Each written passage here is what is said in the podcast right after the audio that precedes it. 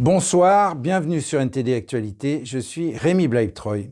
Le président russe Vladimir Poutine a déclaré que les livraisons de gaz à l'Europe via le gazoduc Nord Stream 1 vont reprendre. Elles avaient été interrompues pour cause de maintenance, une maintenance qui devait se terminer aujourd'hui. Poutine a annoncé la reprise des flux de gaz, mais il a toutefois déclaré qu'il ne pourra livrer que 20% de la capacité si une turbine de gazoduc russe, qui a récemment été réparée au Canada, n'était pas rapidement renvoyée en Russie. Grâce aux efforts énergétiques de l'Allemagne, cette turbine est sur le chemin de retour. Environ un tiers du gaz de l'Allemagne provient de Russie, ce qui la rend très dépendante. Malgré les paroles de Poutine, l'Union européenne reste en état d'alerte. Le président de la Commission européenne affirme que Gazprom, le géant gazier russe contrôlé par l'État, s'est révélé être un fournisseur totalement peu fiable et que les pays doivent se tenir prêts. Nous devons être proactifs. Nous devons nous préparer à une interruption totale potentielle du gaz russe et c'est un scénario probable. Ce que nous avons vu dans le passé, comme nous le savons, c'est que la Russie essaye de manière calculée de faire pression sur nous en réduisant l'approvisionnement en gaz. L'Union européenne demande à ses membres de réduire leur consommation de gaz de 15% jusqu'en mars, soit pendant environ 7 mois.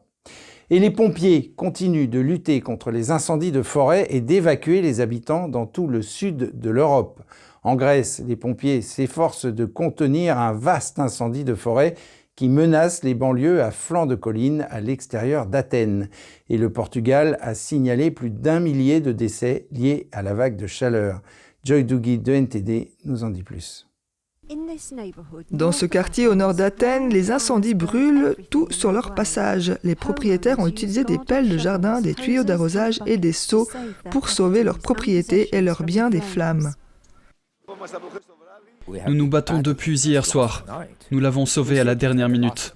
Le camion de pompiers n'avait plus d'eau et le feu continuait à se rallumer. J'ai dû aller l'éteindre moi-même.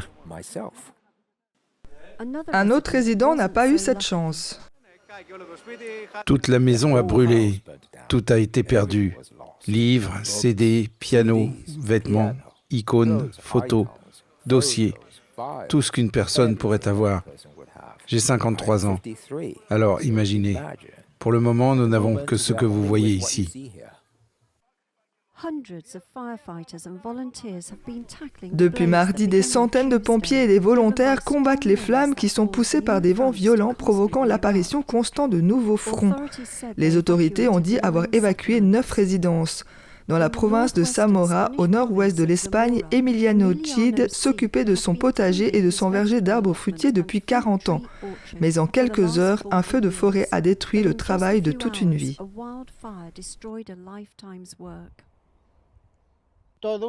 Des citrouilles, des concombres, un peu de tout. Il y avait des arbres fruitiers avec beaucoup de fruits. Je m'en étais occupé et je les avais arrosés, mais ils ne vont jamais revenir. C'est complètement ruiné. Ruiné.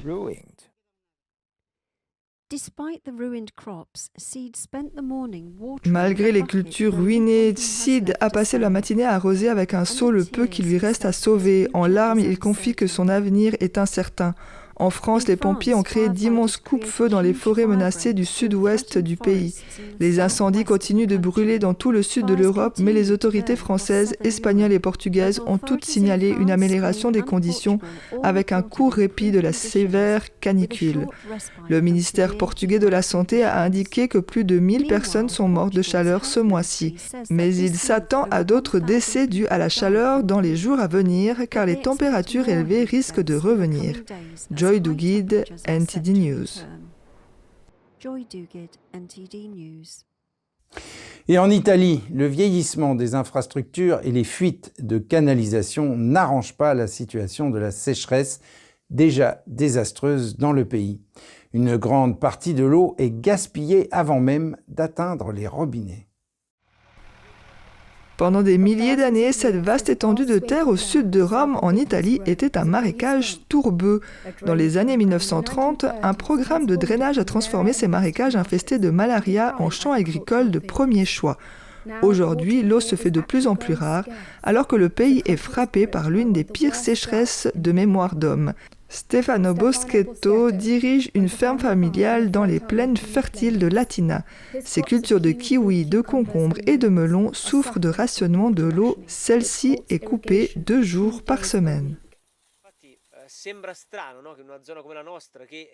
Il semble étrange que nous parlions d'un manque d'eau dans une zone comme celle-ci, où il n'y a pas 1000 ans, mais plutôt 80 à 90 ans, on pompait de l'eau en excès. Mais dans la réalité, les choses changent, et elles changent vite. Donc nous devons comprendre tout aussi rapidement quels sont les problèmes, et trouver des solutions pour résoudre les problèmes, et avoir une agriculture de qualité. Ce n'est pas seulement la météo qui donne des maux de tête à Boschetto, les infrastructures vieillissantes et les tuyaux qui fuient ne font qu'aggraver la situation. Une grande partie de l'eau précieuse s'évanouit dans les égouts avant même d'atteindre les robinets. En fait, environ 70% de l'eau se perd en transit à Latina. Marco Lombardi est le PDG de la compagnie des eaux locales Aqualatina. Selon lui, la faute ne peut être imputée uniquement aux mauvaises infrastructures. Le chiffre de 70% d'eau perdue devrait en fait être réduit à environ 10 à 20% de moins, car il s'agit de la quantité d'eau perdue pour des raisons administratives. Le chiffre réel des fuites d'eau se situe donc entre 50 et 60%. Je dois dire que lorsque quelqu'un voit ce chiffre, il doit penser que la société qui gère le réseau d'eau ne fait rien pour y remédier. Or, la vérité est tout autre, dans la mesure où Aqua Latina effectue plus de 10 000 interventions de réparation par an sur un réseau de canalisation de 3500 km de long. Pour tenter de contrer la crise, le gouvernement italien a affecté près de 4,5 milliards de dollars provenant d'un fonds de reprise de la pandémie de l'Union européenne. Il utilisera cet argent au cours des quatre prochaines années pour améliorer la gestion de l'eau. Il estime que le captage d'un quart des précipitations annuelles du pays permettrait de couvrir les besoins des agriculteurs de la nation. Elle prévoit d'utiliser une partie des fonds européens pour créer des dizaines de réservoirs destinés à stocker les eaux de pluie. Pour des agriculteurs comme Boccetto, les fonds ne pas commencer à être versés assez tôt. Et au Royaume-Uni, en septembre, ce sera soit Rishi Sunak, soit Liz Truss qui prendra la place de Premier ministre. Lors de la dernière session de questions au Premier ministre à la Chambre, Boris Johnson a déclaré que sa mission était presque accomplie. Il a joyeusement terminé son discours en disant Hasta la vista, baby. Jane Warrell de NTD nous donne les détails.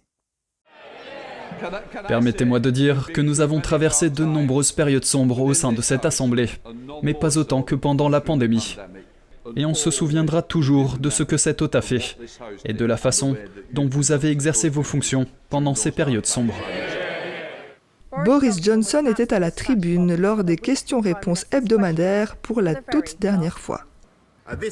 Cette semaine, Monsieur le Président, c'est probablement, c'est certainement la dernière fois que je réponds aux questions des députés depuis cette boîte ou depuis toute autre boîte. Certains députés ont profité de l'occasion pour rendre hommage au Premier ministre, notamment Crispin Blunt. Il a la gratitude de mes électeurs, qui peuvent faire la distinction entre le bois et les arbres. Et il a ma gratitude pour son leadership au cours des trois dernières années. Je suis très très reconnaissant à mon très honorable ami et l'on voit bien le bois des bancs en face et c'est pourquoi nous allons l'emporter aux prochaines élections générales. Mais il n'y a pas eu que de la gratitude. La conduite du Premier ministre sortant a été critiquée par les dirigeants des libéraux démocrates et du Parti travailliste. Le député Keir Starmer a déclaré que les relations entre le leader et l'opposition ne sont jamais faciles. Le leader du Parti national écossais a déclaré ceci. Le Premier ministre a non seulement battu des records, mais aussi des règles, en fermant illégalement le Parlement, en faisant la fête pendant la pandémie, en distribuant des contrats sur les équipements de protection individuelle à des copains, en changeant unilatéralement le code ministériel. Et n'oublions pas, Monsieur le Président, que le Premier ministre fait toujours l'objet d'une enquête, car on ne peut pas lui faire confiance, à vrai dire. Mais le Premier ministre a défendu son héritage. Il y a eu ce grand final aussi du député Edward Legge.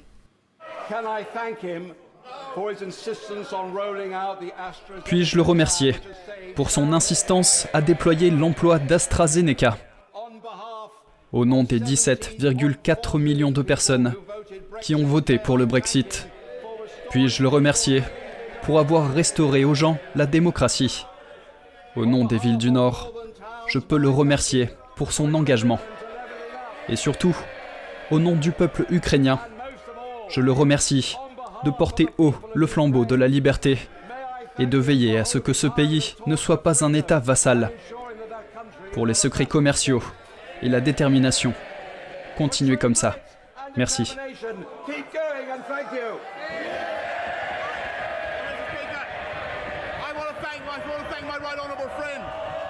À la fin de la session, Johnson a donné quelques conseils à son successeur en lui demandant de défendre les libertés et l'Ukraine, de rester proche des Américains, de réduire les impôts, de déréglementer, ajoutant que ce n'est pas Twitter qui compte. Et il a terminé par ceci. Mission largement accomplie. Maintenant, je veux vous remercier, Monsieur le Président. Je veux remercier tout le personnel merveilleux, tous mes amis et collègues. En fait, mes amis d'en face. Je tiens à remercier tout le monde ici. Hasta la vista, baby.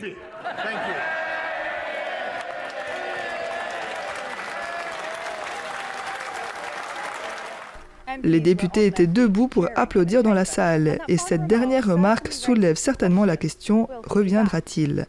Jen Worrell, NTD News, Londres. Les sanctions contre la Russie ont empêché des centaines d'entreprises de fourrure de la ville de Castoria, dans le nord de la Grèce, d'exporter vers la Russie, qui est son principal marché pour les fourrures. Andrew Thomas de NTD nous en dit plus. Pendant des décennies, le commerce de vêtements en fourrure d'Antonis Dizios a approvisionné de riches acheteurs russes. En mars, les sanctions de l'Union européenne contre la Russie ont mis fin à l'activité. Sans marché intérieur, il a renvoyé ses 23 employés chez eux. Nos entrepôts sont pleins de pots de fourrure. Nous avons fait des achats en 2021 pour notre collection 2022, mais elles sont toutes invendues. Elles restent dans les entrepôts. Nous sommes désespérés, nous ne savons pas quoi faire. Selon lui, ce manteau fabriqué à partir de zibeline russe a coûté 30 000 euros à produire. Il a exhorté l'Union européenne à exempter l'industrie des sanctions. Nous sommes dans ce métier depuis 40 ans, nous souffrons. Ils doivent nous aider, ils doivent lever l'embargo. Ils doivent nous libérer. Ou ils peuvent venir les prendre et les vendre eux-mêmes. Castoria est au cœur d'une industrie de la fourrure vieille de plusieurs siècles en Grèce. Depuis le milieu des années 1990, le modèle économique s'est concentré sur les riches acheteurs russes.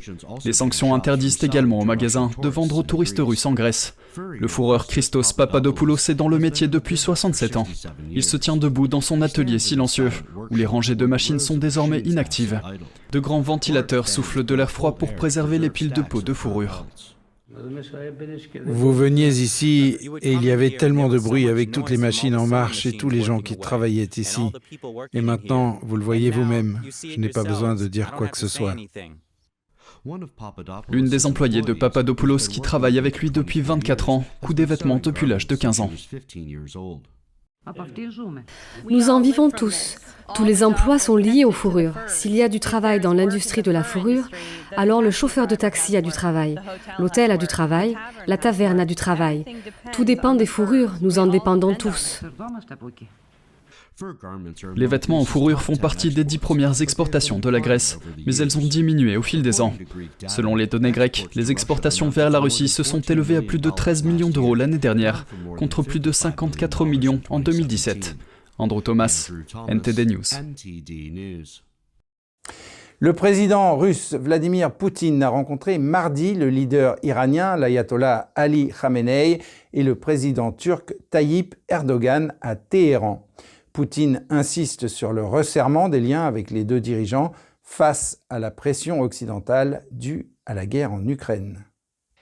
Cette visite en Iran est le premier voyage de Poutine en dehors de l'ancienne Union soviétique depuis l'invasion de l'Ukraine par Moscou. Il a rencontré en tête-à-tête le dirigeant turc pour discuter des exportations ukrainiennes de céréales de la mer Noire et du conflit dans le nord de la Syrie. Le voyage de Poutine envoie un message fort à l'Occident sur les projets de Moscou de resserrer ses liens stratégiques avec l'Iran, la Chine et l'Inde face aux sanctions occidentales. Son voyage intervient quelques jours seulement après la visite du président Biden en Israël et en Arabie saoudite. Poutine, qui aura 70 ans cette année, a effectué peu de voyages à l'étranger ces dernières années en raison de la pandémie de Covid-19 puis de la crise ukrainienne. Son dernier voyage au-delà de l'ancienne Union soviétique a eu lieu en Chine en février. Et la Chine a demandé au chef des droits de l'homme de l'ONU de dissimuler les rapports sur les violations des droits de l'homme au Xinjiang. Un rapport de Reuters mentionne une lettre chinoise comme preuve. Des diplomates des trois pays qui ont reçu la lettre ont confirmé que c'était vrai. La haut-commissaire des Nations Unies, Michelle Bachelet, s'est rendue en Chine au mois de mai. Elle a promis de publier un rapport sur les droits de l'homme au Xinjiang avant de quitter ses fonctions à la fin du mois d'août. En juin, la Chine a commencé à faire circuler la lettre auprès des diplomates à Genève afin d'obtenir leur soutien pour bloquer la publication du rapport. Les groupes de défense des droits s'inquiètent de l'existence de camps de concentration et de travaux forcés dans la région chinoise du Xinjiang. Mais Pékin a vigoureusement démenti ces allégations et affirme que les pays occidentaux utilisent les droits de l'homme comme une excuse pour, je cite, s'immiscer dans les affaires intérieures de la Chine. Et hier, à Paris, comme dans de nombreuses capitales du monde, les pratiquants de Falun Dafa locaux se sont réunis pour commémorer le 20 juillet 1999, date du début de la persécution lancée par le Parti communiste chinois à l'encontre des pratiquants de Falun Gong en Chine continentale il y a 23 ans. Leur manifestation pacifique nous rappelle que cette persécution brutale se poursuit encore aujourd'hui. De nombreux passants ont été choqués en apprenant les faits et ont condamné les atrocités perpétrées par le Parti communiste chinois. Hier, place d'Italie à Paris. Des pratiquants de Falun Dafa ont manifesté pacifiquement à l'occasion du triste anniversaire des 23 ans de persécution que subissent les disciples de cette pratique spirituelle en Chine continentale. Également connue sous le nom de Falun Gong, cette discipline comprend des exercices de méditation et des enseignements moraux fondés sur les principes d'authenticité, de bienveillance et de tolérance. C'est des principes que tout le monde devrait avoir. C'est bah, quand, on pense à quelqu'un de bien, c'est quelqu'un qui, est tolérant, qui, est, bon, donc euh, qui est authentique. Donc ouais, c'est des, principes euh, que tout le monde devrait avoir. Depuis sa diffusion en 1992 jusqu'en 1999, entre 70 et 100 millions de Chinois pratiquaient cette discipline selon les estimations officielles. Mais face à ce succès dépassant le Parti communiste chinois, le régime a lancé la persécution à l'encontre du Falun Dafa le 20 juillet 1999, transformant des millions d'innocents en ennemis d'État. Des dizaines de milliers de personnes ont alors été envoyées dans des centres de détention et des camps de travail forcés. Ah, moi, je trouve ça horrible. Euh, euh, les persécutions, quelles qu'elles soient, c'est terrible. Euh, il faudrait que les gens arrivent à s'aimer, à se parler, à vivre en être humain conscient d'avoir les autres à leur côté et, pour le bien de l'humanité et pas pour leur faire du mal. Hein. Donc effectivement, je pense que c'est bien de, développer des projets comme ça, citoyens, euh, pour que les personnes soient au courant, euh, soient choquées, se révoltent, et pour pouvoir enfin mettre fin euh, bah, à ces violations des droits humains, en fait, hein, tout simplement. Parmi les violations des droits de l'homme auxquelles sont confrontés les pratiquants de Falun Dafa en Chine figure la torture lors de détentions illégales par les autorités et le prélèvement forcé de leurs organes alors qu'ils sont encore en vie. Et encore une menace du régime chinois qui a averti mardi qu'il prendrait des mesures énergiques si la présidente de la Chambre des représentants Nancy Pelosi se rendait à Taïwan. Le Financial Times avait annoncé que Mme Pelosi se rendrait sur l'île le mois prochain. Bienvenue, je suis Tiffany Meyer. Voici les nouvelles sur le front de la diplomatie. Pékin s'insurge contre une éventuelle visite américaine à Taïwan. Les responsables chinois déclarent qu'ils prendront des mesures résolues et fortes si la présidente de la Chambre des représentants, Nancy Pelosi, se rend sur l'île. La réponse ferme de la Chine fait suite à un rapport du Financial Times. Citant des sources anonymes, le journal affirme que Pelosi envisage de se rendre à Taïwan en août. Si tel est le cas, elle deviendrait la femme politique la plus haut placée à visiter l'île au cours des 25 dernières années. Nous avons contacté le bureau de Pelosi pour un commentaire mais nous n'avons pas reçu de réponse. Les relations avec Taïwan sont un sujet sensible dans les relations entre les États-Unis et la Chine. Au cours d'une guerre civile, le gouvernement actuel de Taïwan a fui la Chine continentale, où le Parti communiste chinois a ensuite pris le pouvoir. Malgré cela, Pékin considère que Taïwan fait partie de son territoire. Même si le régime communiste n'a jamais régné sur l'île. Pékin a également menacé de prendre Taïwan par la force. Les États-Unis n'ont pas de relations diplomatiques officielles avec Taïwan, mais Washington est tenu par la loi de fournir à l'île les moyens de se défendre. Récemment, Pékin a demandé aux États-Unis d'annuler sa dernière vente d'armes à Taïwan. Le contrat s'élève à près de 100 millions d'euros. Il convient de noter que Pékin possède la plus grande marine du monde et la plus grande force aérienne d'Asie. Le régime s'efforce également d'étendre rapidement sa présence militaire en renforçant son arsenal nucléaire, en augmentant son contrôle en mer de Chine méridionale et en envoyant un nombre record d'avions de chasse près de Taïwan. Et le premier vol d'essai de l'avion de combat sud-coréen a été effectué avec succès mardi 19 juillet dans le cadre d'une campagne visant à remplacer les jets militaires vieillissants. Cela dans un contexte de menaces nucléaires et de frappes de missiles de la Corée du Nord. L'avion de nouvelle génération est développé par l'industrie aérospatiale coréenne. Le projet partiellement soutenu par l'Indonésie est conçu pour être une alternative moins coûteuse et moins furtive au F-35 construit par les États-Unis. Selon le pays, un prototype de l'avion baptisé KF-21 a décollé d'une base aérienne située dans une ville du sud-est du pays et a volé pendant environ 30 minutes. Le nouveau jet devra subir d'autres tests jusqu'en 2026. La production en série devrait alors commencer. La Corée du Sud a dévoilé le premier prototype du KF-21 en avril de l'année dernière. Elle considère l'appareil comme la future épine dorsale de sa force aérienne et comme un pas vers une plus grande indépendance militaire.